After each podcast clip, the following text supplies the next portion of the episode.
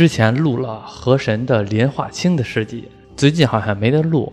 本来我不想录这一期那个白四虎这一期，后来呢实在顶不上东，找不着东西了，就拿这东西来顶上来吧，再聊聊白四虎吧。嗯，行。之前咱们聊了是河神爷郭德友捉拿河妖连化清，嗯，捉拿连化清呢，应该算是《河神鬼水怪谈》这部书的前半部分，因为这部书大概分了两块儿，中间呢还穿插着一些小案子，小案子呢我就不说了。下一部分大部分是捉拿这个刨奔行凶的这个白四虎，咱们就直接的就往下接着说。行，那现在接下来说的就是河神的下半部呗。下半部分行，因为其实连化清那段呢，还有一还有一点没说，就是这个河妖是怎么来的。最后这一期的最后吧，我再给重，我再给赘述一下河妖是怎么来的。前期先不说他了。说这个和珅爷郭德友，自从捉拿莲花清之后，名声大噪，整个天津城里边全都知道他这一号人物了。而且大家呢都谁见着都管他称为和珅爷，但是呢他自己从来就不敢张罗说我是和神，自己就从来不应答这句话，因为他当初的师傅就跟他说：“你这个普通的老百姓命浅福薄，称不上为神这个字。”而且这神还在后边儿，假如说这神字在前边儿，有可能还这个小一点儿，比如说神算子，嗯啊，比如说什么那个打神鞭，这些还好一点儿。但是后边的一个字儿，最后一个字儿作为神来说，这个太重了。和珅爷郭德友捉拿了连化清之后，陆陆续续呢又破了几个案子，这几个案子呢分别是河底电台。然后是在这个三岔河口底下有一个幽灵电台，把这个案子给破了。这个案子最后的结果呢，其实就是一个特务，特务机关有特务比较多，还有就是人皮炸弹。人皮炸弹呢，就是那种把人的皮扒了，然后把里边塞着炸弹，然后也是作为一种恐怖袭击，也是和珅哥都有破的。这两个案子一破呢。整个这个整个天津的老少爷们都传遍了，都觉得和珅爷太厉害了，就屡破奇案郭德友嘛，所以就说他是这个大侦探，民国大侦探。后来呢，咱们这推的人物啊，还是和上回的人物呢有关联，还是谁呢？和珅爷郭德友，还有这个丁某，还有这个上一期我是一直说的是李大嘴，其实后来是说错了。因为李大嘴是《武林外传》里边的，我就说那是听着特别耳熟嘛。这个人呢，其实叫李达愣，啊，还有这个李达愣，之前也是这个和珅爷的一个小弟吧。这回呢，还有一个人物，这个人物呢叫老梁。这个老梁是干嘛的呢？因为当上一期我说了，和珅爷郭德友是在这个水上公安，他是属于公安系统的。这个老梁呢，就算是他们那阵儿的，呃，和珅郭德友的顶头上司。做这个政治宣传的这么一个顶头上司。时间来到了一九五三年，一九五三年呢，郭德友也娶了媳妇儿了，但是呢还没有孩子。嗯，有一天啊，郭德友在这个晚上和他这媳妇儿聊天，说：“嗨，现在这日子呀真不好过，这个也没钱，然后呢，靠捞尸体呢也挣不了什么钱。虽说屡破奇案，郭德友，但是说句实话。”没有什么奖赏，因为奖赏呢全都被这老梁给眯了，而且呢功劳呢也都是老梁报上去的，所以他呢其实也就是在民间赚了一个好名声，但是钱的话呢其实并没有挣太多。晚上八九点钟，然后呢跟他媳妇儿说算了，没钱就没钱吧，好赖能有口有口饭吃。说那个你先睡吧，我这手里边呢有点纸糊的活儿，我糊了之后呢明天卖了去。明天呢，咱再买点好吃的。他媳妇说：“行，那你也别忙太久，直接就差不多就得了。”何国说：“行。”帮黑晚上八九点钟那阵儿，郭德友呢把手里边的这些活啊归归归置归置，觉得差不多了，就想呢也差不多上床睡觉了。突然听见院里边有一声声响，这就很纳闷儿。然后呢就开门看看去，他心里想的是：难道有这种小贼？进了家了，过去有这种贼吗？以为你家里人睡觉了，偷偷摸摸偷东西。个人我得有好赖是公安系统的，他会觉得这谁的胆子这么大，然后我派来我这公安人员手里边偷东西，去院里边看看，发现呢也没有东西，就以为自己听错了。刚要回头一看，发现呢墙犄角有一个小白影儿，这小白影呢个儿不高，大概呢也就不到一米，七八十公分那个高度。郭德友定睛一看，仔细看了看，类似于一种大耗子一个东西，然后呢。想轰他，他又不走，自己一扭头呢，他又往你这儿凑过来。何成会心里边纳闷难道说这大耗子是让我跟着他走，还是怎么着呢？是有事儿跟我说？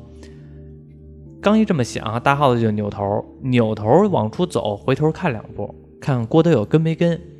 郭德友呢，就跟着往前走，转过来转过去，走到了一个比较偏的地方，一个臭水沟那边。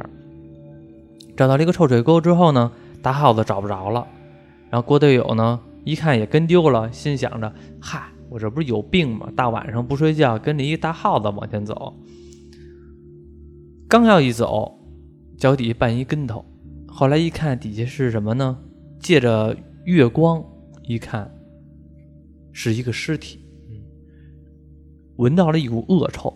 这个尸体呢，已经腐烂了，满身呢爬着蛆虫。郭德友一下呢就惊讶了，这个一下等于他发现了一个死尸啊！好在他是这个公安系统的人员，第二天呢扭头就去找这个老梁报了案了。老梁带人过来，然后郭德友也也跟着一块查。最后呢边上呢聚的老百姓呢越来越多，查出来这个人是谁了。这个人呢姓孙，是一个叫孙记杂货铺的一个掌柜的，人性呢比较善良。经常呢在庙里边呢烧香拜佛，而且呢看见谁要是过得不好呢，也会救济一下。现在呢被人给弄死了。和珅郭德友就当做验尸来检查一下这个尸体，发现呢后脑勺有一个痕迹，这个痕迹呢大概一拃来宽，然后呢五公分左右的厚度，不知道这凶器是什么，不像是斧子劈的，斧子劈的的话呢是竖着的。这个倒像是木匠当时用的刨奔儿，现在人可能不知道刨奔儿是什么东西，但是老人可能知道，或者说长辈知道，就是一种有点类似于鸭嘴锤，嗯，这么一个东西是木匠做的。这都是天津那边的术语，不是，咱北京也有，哪都有这个，对，都叫刨奔儿。所以说呢，就判定这个死者是被人用刨奔儿敲了后脑勺，给扔到这儿了，拦路抢劫的。这十年期间，现在这事情发生是一九五三年。和珅郭德友呢，他这段时间吧，经常听到说有人跑奔拦路抢劫的，杀死人的。这个是不，并不是第一个尸体，但是呢，这个尸体是郭德友第一个看到的。他呢就把这个事儿呢记到了心里边。当然了，中间还有一些事儿，比如说老梁怎么让和珅郭德友点烟变冤，那些呢不太重要，就不说了。反正就是大家知道，和珅郭德友在这段时间找到了这个第一个尸，他认为的第一个尸体，然后呢，也开始把这个刨奔儿的凶手呢给记下来了。老梁呢也想借和珅郭德友的这个聪明才智，意思就是说你呀给我留意一下，或者说抽空呢给我调查一下，究竟这个凶手是谁。边上老百姓呢一看这个节奏也看出来了，就说啊。这个和珅郭德友要捉这个刨奔行凶的这个凶手了。那阵儿的人啊，都是那种口口相传。嗯，整个呢，没多长时间，天津城整个都传遍了，都说郭德友要捉拿刨奔行凶的凶手。那凶手肯定也收到消息了。聪明，凶手也听到消息了。那这个凶手是谁呢？这里我就直接说了，这凶手就是我们之前一直说的白四虎。这白四虎啊，别看他叫的名字挺唬人的，我白四虎听着好像挺厉害的。其实呢，其貌不扬，四十来岁，唯唯诺诺的，窝窝囊囊的，不敢言语声，是谁都能欺负他。他是做什么行业的呢？屠夫。但是呢，你别看这个人其貌不扬，唯唯诺诺的，但有句话怎么说来了？会咬人的狗不叫。这人做屠夫，但是他有一个。癖好，这个癖好就是嗜杀。别人做屠夫，可能一头猪、大畜生过来之后，咣咣咣几枪囊死了，然后放血，踏踏实实的，熟手可能有那么十多分钟就能把这个处理完毕。但是他不一样，他是天没亮，天刚黑就开始杀这个猪，杀到第二天早上起来。为什么呢？他就喜欢杀，他就要这个大畜生，这个猪啊、牛啊，他就喜欢听这些东西叫。就导致呢，街坊四邻呢，首先街坊四邻有欺负他，其次呢，有点害怕他。谁杀猪大晚上不睡觉，滋滋滋让猪叫啊，对吧？对，旁边听着邻居也够瘆得慌。对啊，所以呢，也都不在他家买肉，然后呢，生意也不好。这白四虎呢，这个生意越来越不好。有一天啊，走在这个早市，看到了有人卖这个刨奔儿的，然后呢，他就直接的把这刨奔儿买了。他为什么买这东西呢？后边也会有原因。他买这东西之后，就开始拦路那个行凶，看到谁了就直接的找一偏远地区，直接给后脑勺一刨奔儿，然后就把这人给弄死了。身上有钱的就抢，没钱呢就把衣服给扒了，抢俩烧饼也是好的。这个就是他的一个生活方式。这个人还有一个特色，就是他的左耳呢有一块青青色的痕迹，这个呢并不是胎记，后边我会说是怎么来的。白四虎听到这个消息之后，整个天津城都知道要捉拿这个郭德友，要捉拿这个白四虎。白四虎呢，心里边呢也是比较慌。这段时间呢，也一直没没作案。时间来到了一九五四年端午前夕，就是咱们这段时间。这段时间呢，一九五四年那正好好赶上一个大清洗肃反运动，这个就是。这个大家可能，嗯，学过历史的或者怎么样都知道，那段时间是比较敏感的一个时期，经常都是打右啊，或者是怎么样的。民兵呢，三岗一哨，很多的这个民兵，然后宪兵队，包括说这个采访队，全都在这个这个肃反运动。然后呢，这段时间呢也算消停了一段时间，没有行凶。但是呢，时间长了，白四虎呢有点揭不开锅了，跟家里边呢。墙头这儿坐着，就一边自言自语，说：“哎，都说这个和珅郭德友要捉我，你说说，这踏实过点日子怎么就这么难？你瞧这个人说的，他说他认为他这个是踏实过日子呢，所以说不认为他这是怎么样。然后那个说这样的，我呀，总感觉这和珅郭德友和我过不去，干脆呀，我这样得了，我提前。”先下手为强，把郭德友给弄死。弄死之后呢，咱们一家三口好好的过日子。哇，他还有妻儿了呢。这个问题问得好。然后他就回头跟门里边说：“媳妇儿，你看怎么样啊？”没人说话。后来他说：“你要不说话，我可就认为你同意了啊。”说话就出门了。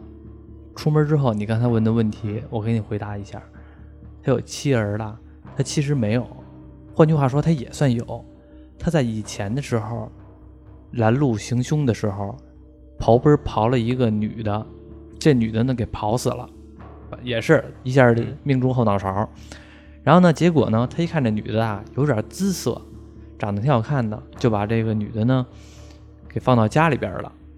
放到家里边呢，就抱着这个女的一块睡觉。然后这个女的呢。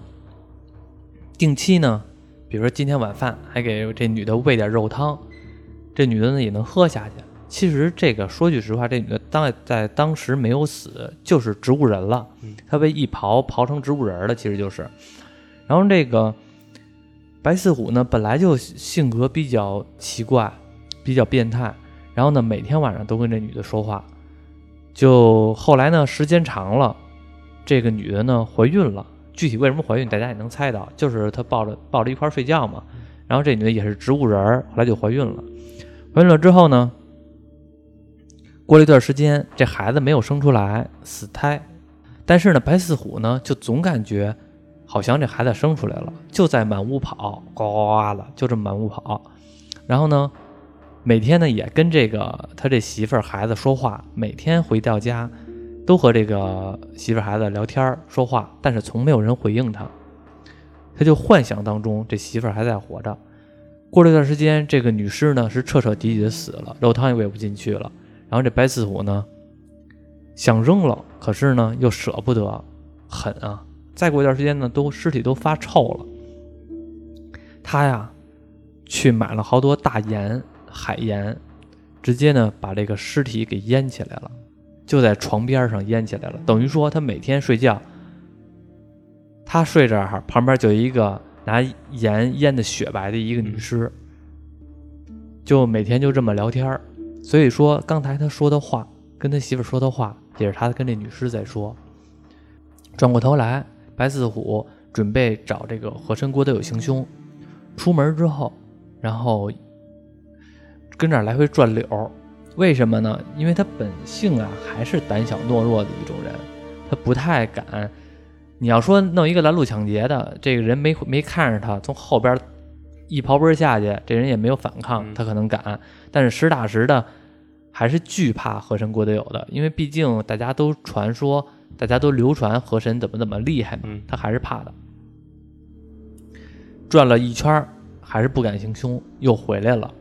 回去之后呢，就跟这儿哭，在那墙角那拿手就跟那揪头发，一把一把的往下揪，心里边呢就感觉憋屈。普通老百姓过这个踏踏实实过点日子，怎么就这么难？这和珅郭德友怎么就跟我过不去？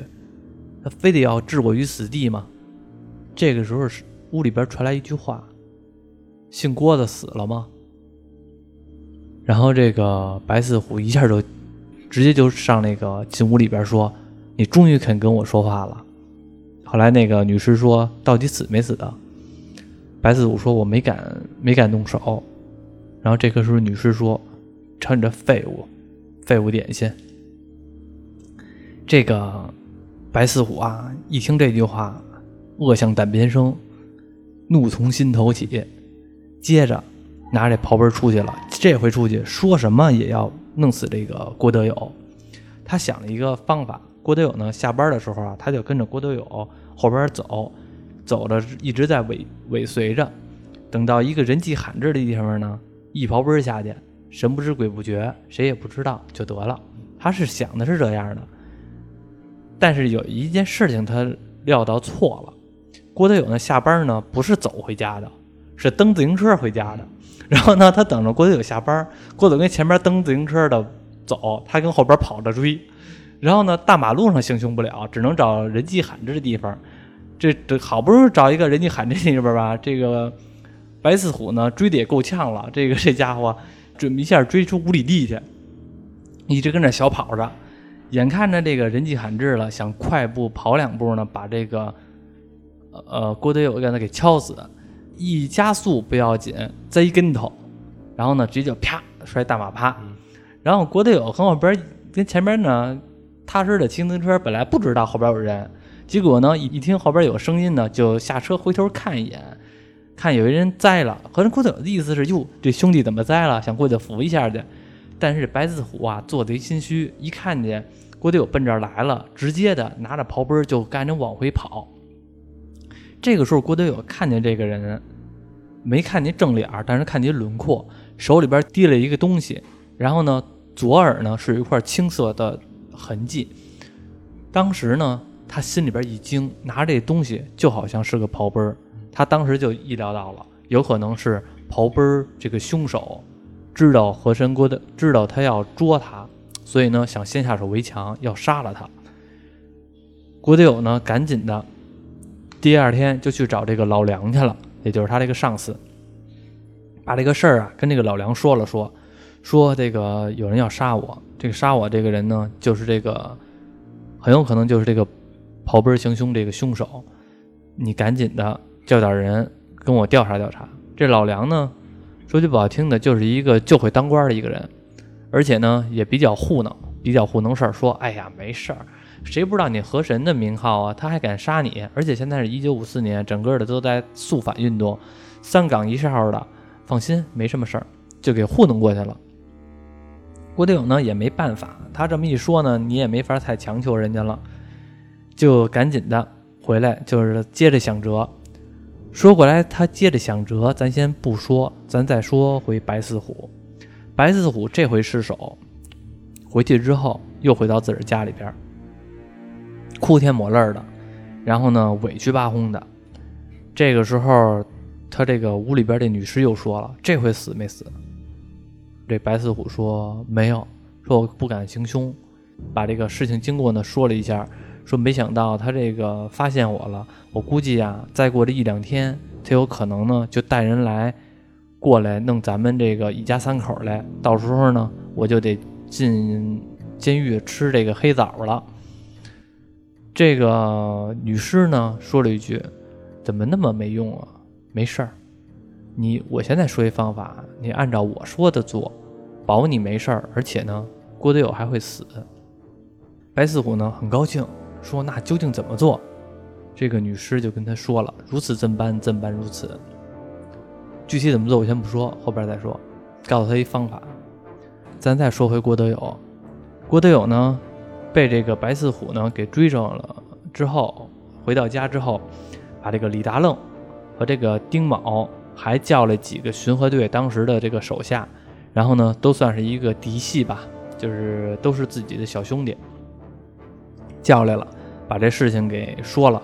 说之后呢，赶紧的，整个天津城里边打探蛇漏，究竟是找这个凶手。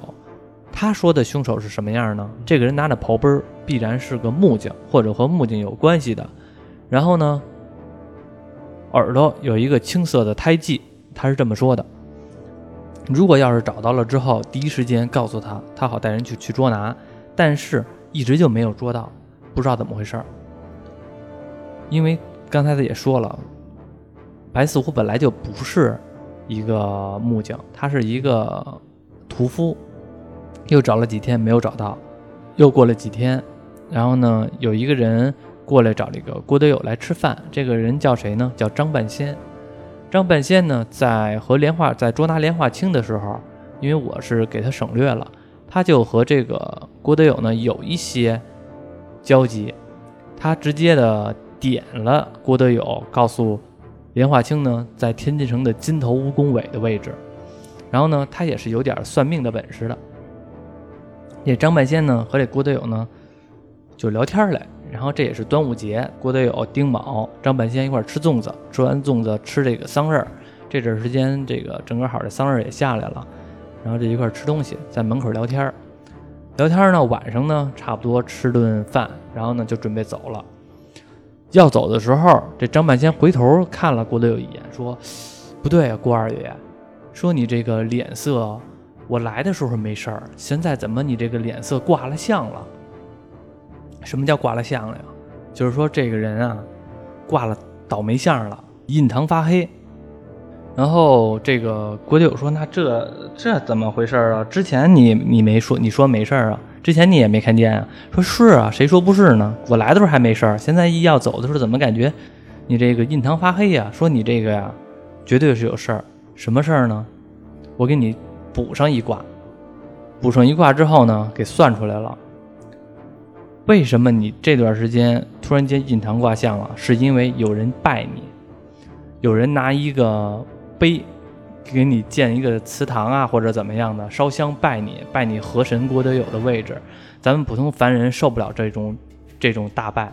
郭德友呢也心有余悸，他之前从他师傅那边就老听说过，就是不能让人拜，不能让人叫他河神。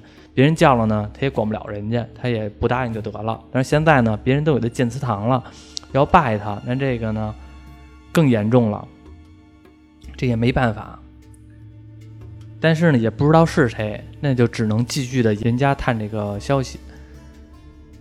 有一天，郭德友呢走在这个胡同里边，碰见一个呢卖羊杂的，卖羊杂的就是叫庄八辈。为什么叫庄八辈呢？因为他八辈都干这个卖羊杂的这个件事儿。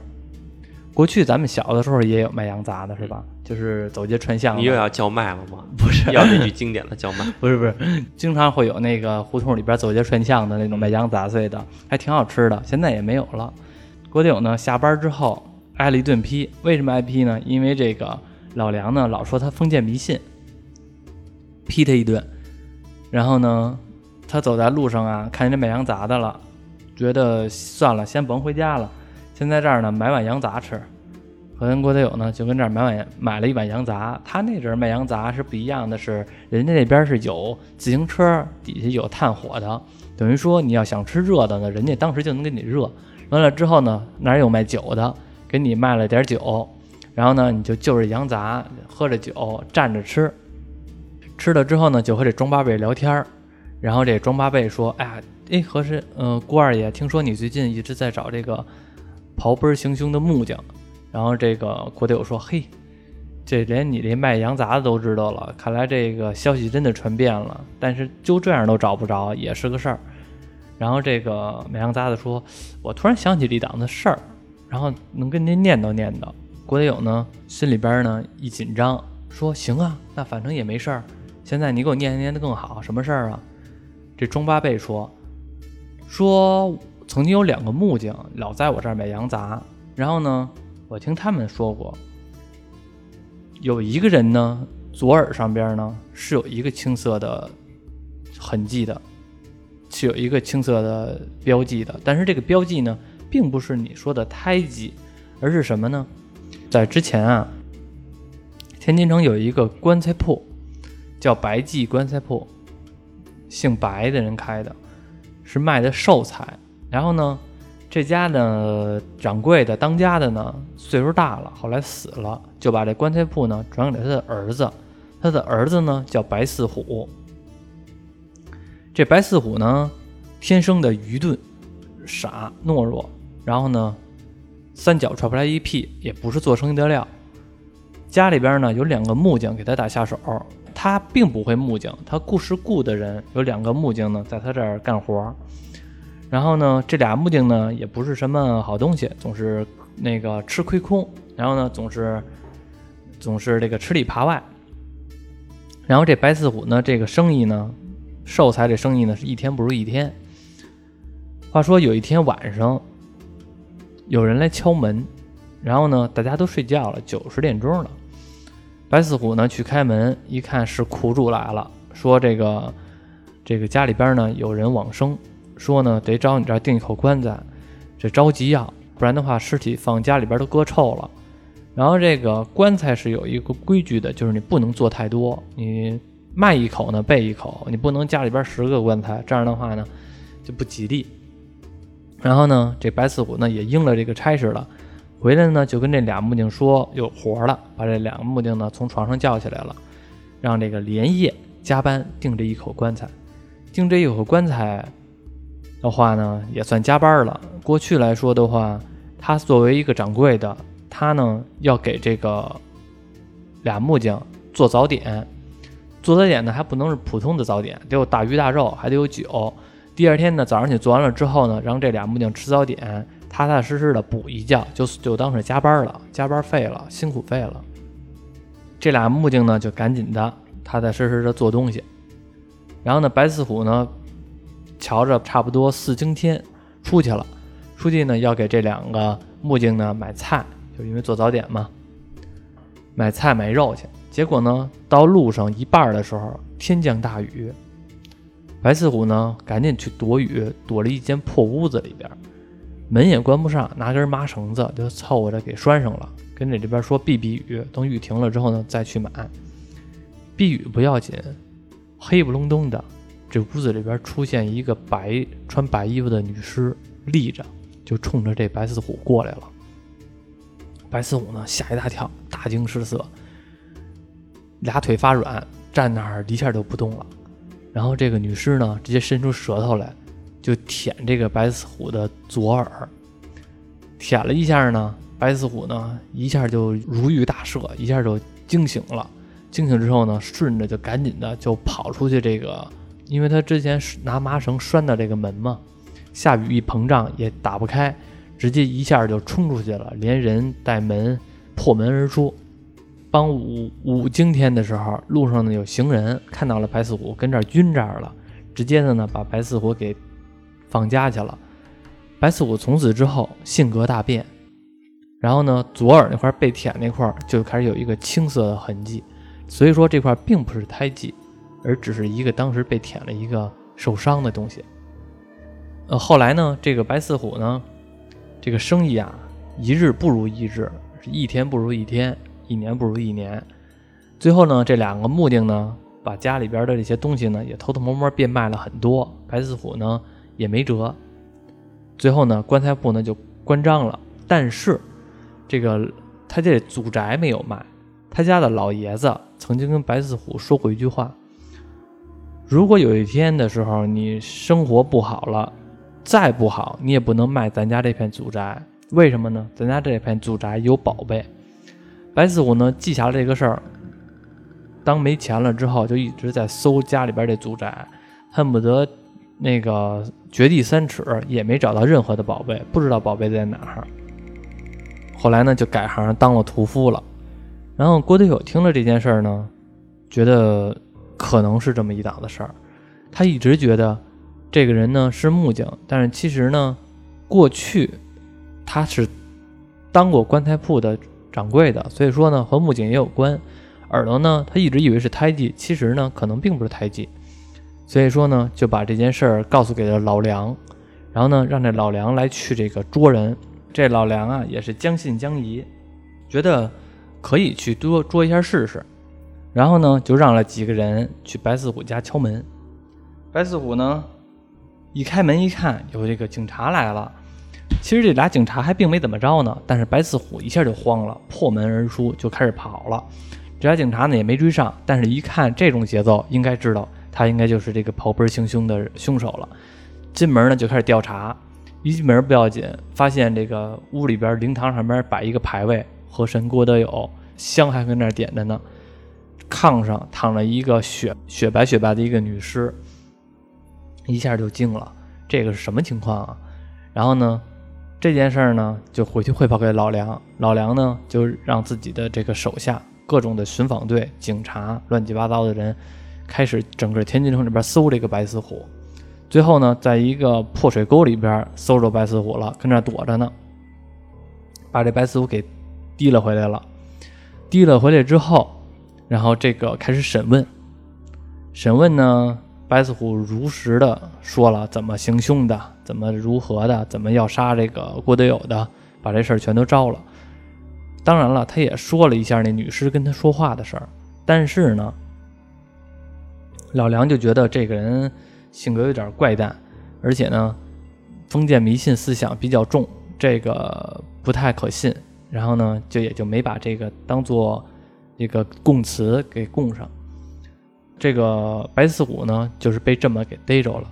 这个算是一个郭德友呢又破了一个行凶的这么一个奇案。这个故事就完了，但是呢，其实还有一个坑，你也肯定也知道，就是这个女尸为什么会说话？嗯，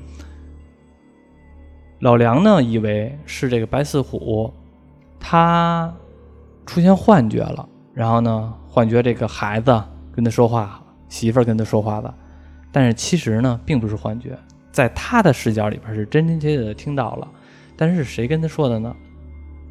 刚才也说过。白四五的父亲跟他说：“房那边有一宝贝，是这个宝贝跟他说的话。这宝贝是什么呢？后来呢，天津发了一场大水。这场大水呢，那阵时候郭德友呢已经不在这个巡访这个水上公安了，已经不是这个探案的人了。因为呢，老梁老说他封建迷信思想重，给他撸下来了，让他看水库去了。”发这场大水之后呢，郭德友呢也回来来帮忙。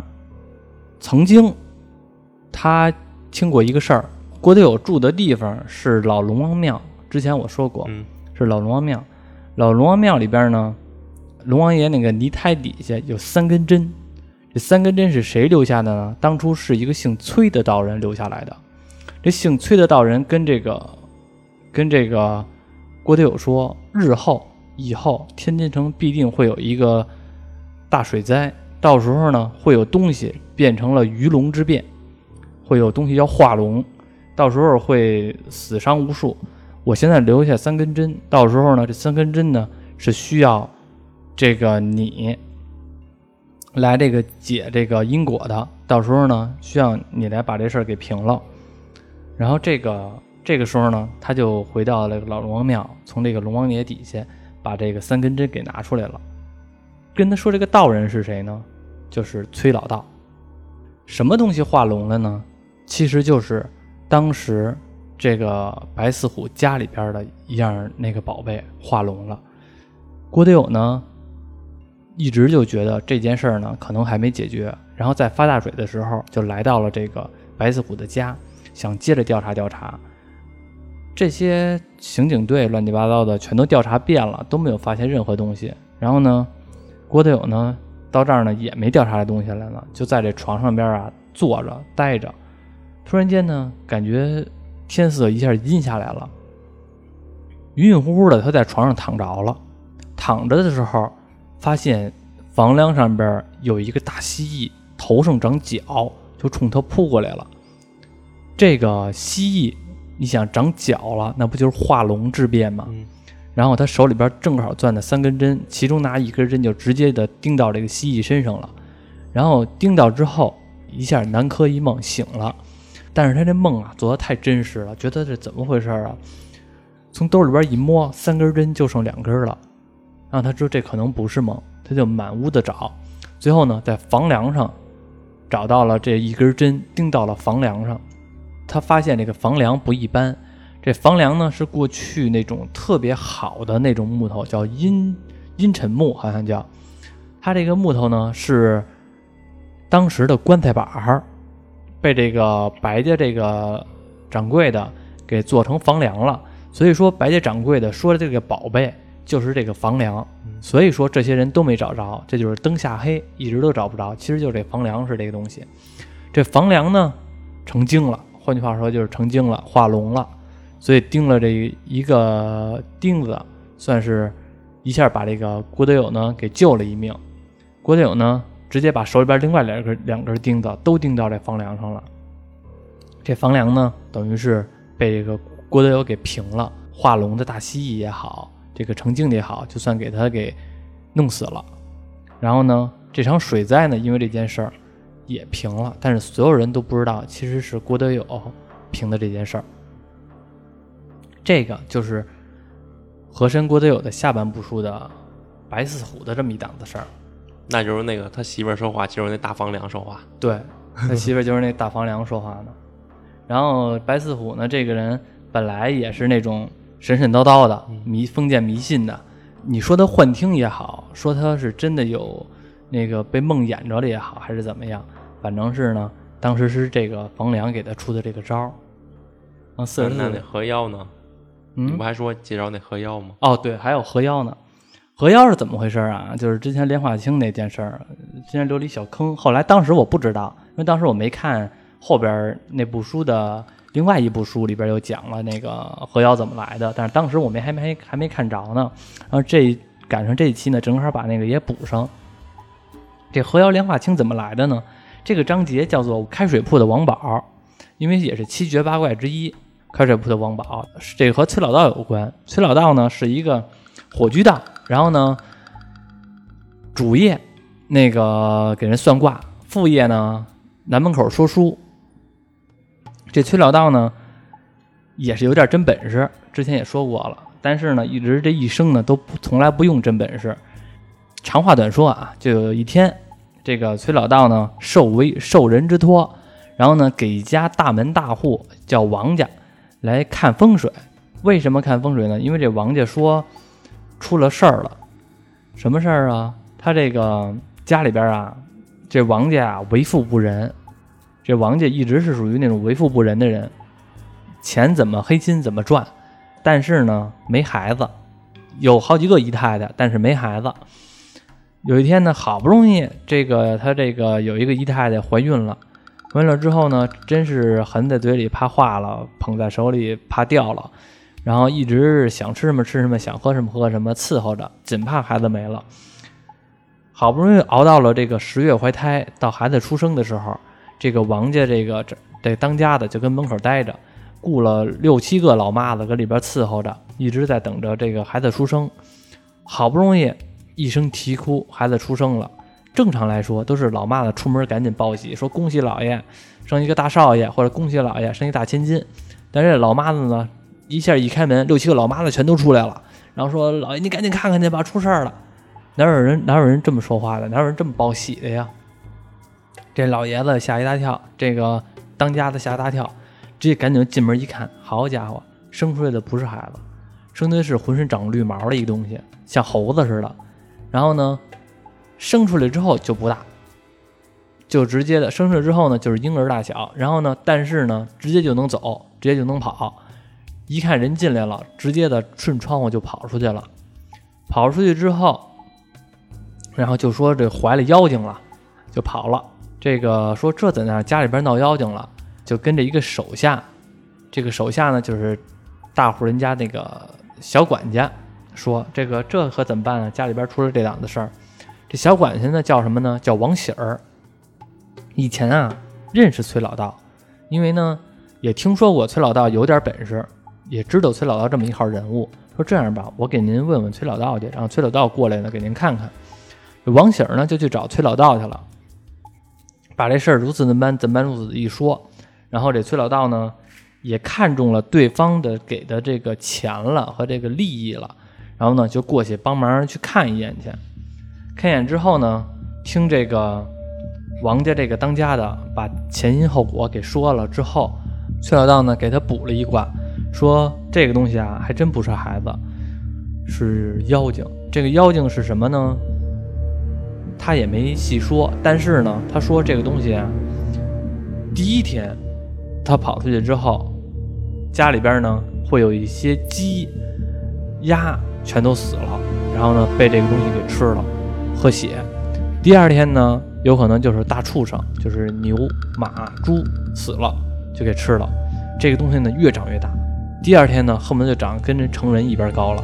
第三天回来的时候就要吃他的亲生父母。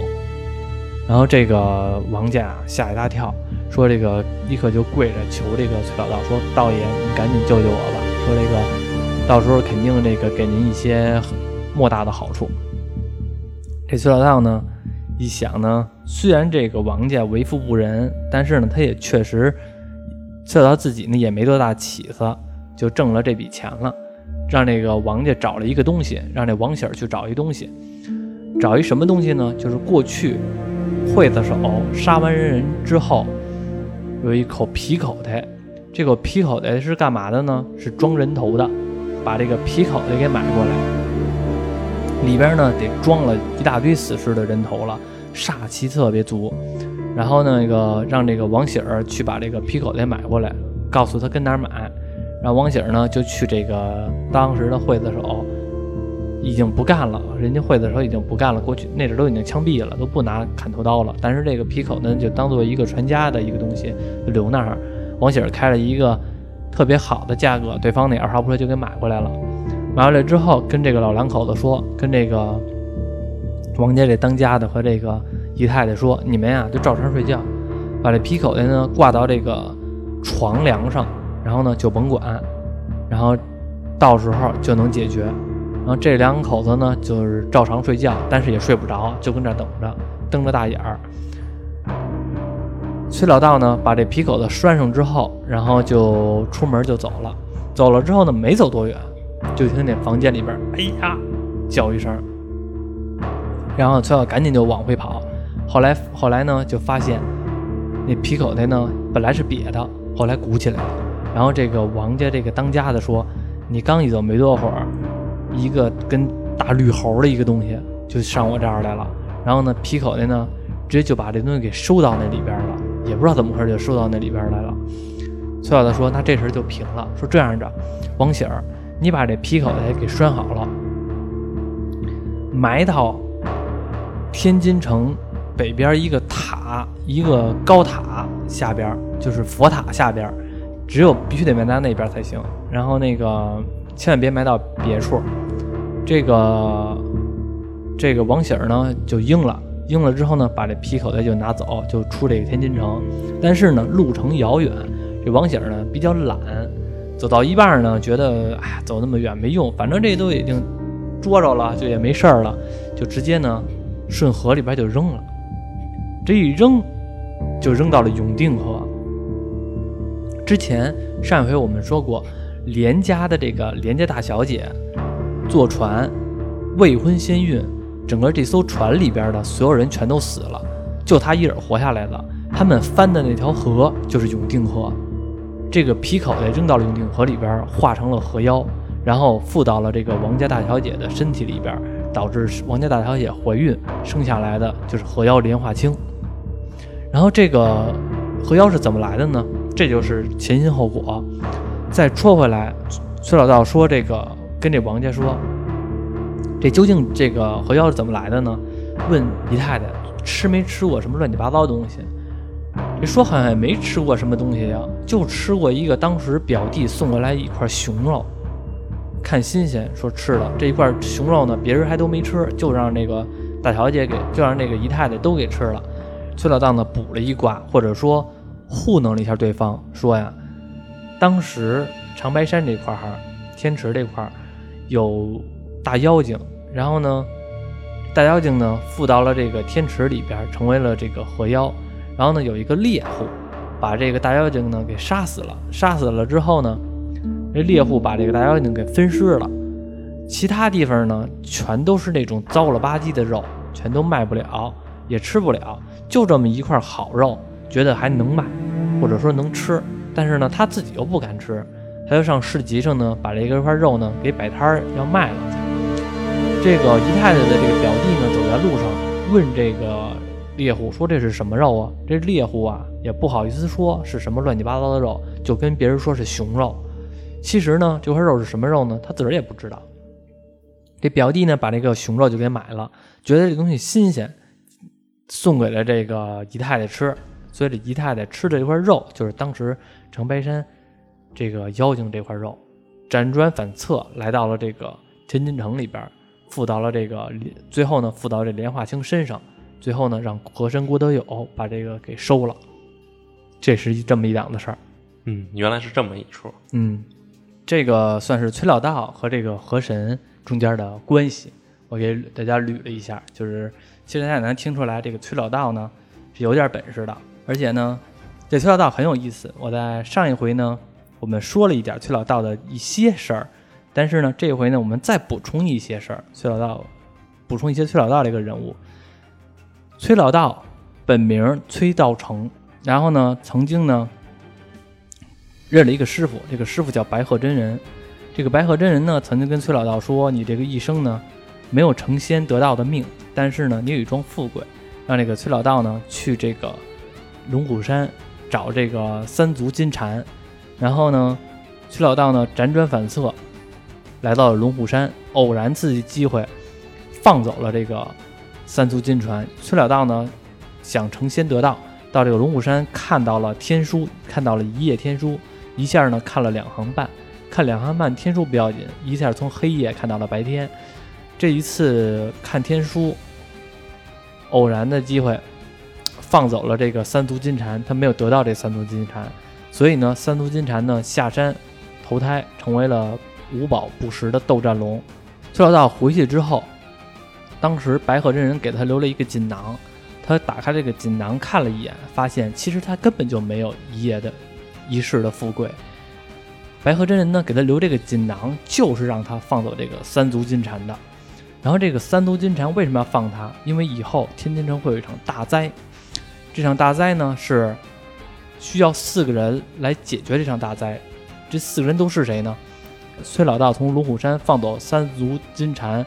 转手转世投胎成斗战龙这件事儿应了土，然后呢，崔老道在这个龙王庙放下了三根神针，和这个郭德友有交集，呃，告诉郭德友这个以后的事情发展，或者说传授给郭德友这个三根神针应了水，就是这个屡破奇案的郭德友。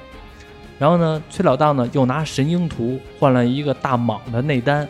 然后呢，度化了这个火神刘恒顺降生应了火，他自己呢看了这个两行半两行半天书应了风，等于说是地水火风，所以他们就是四神四神。然后他们要解决这个所谓的三妖，而这个三妖之一，其中的一个妖就是之前我们说过妖道李子龙，妖道李子龙的本名叫李道成，也是白鹤真人的徒弟，是崔道成崔老道的大师兄。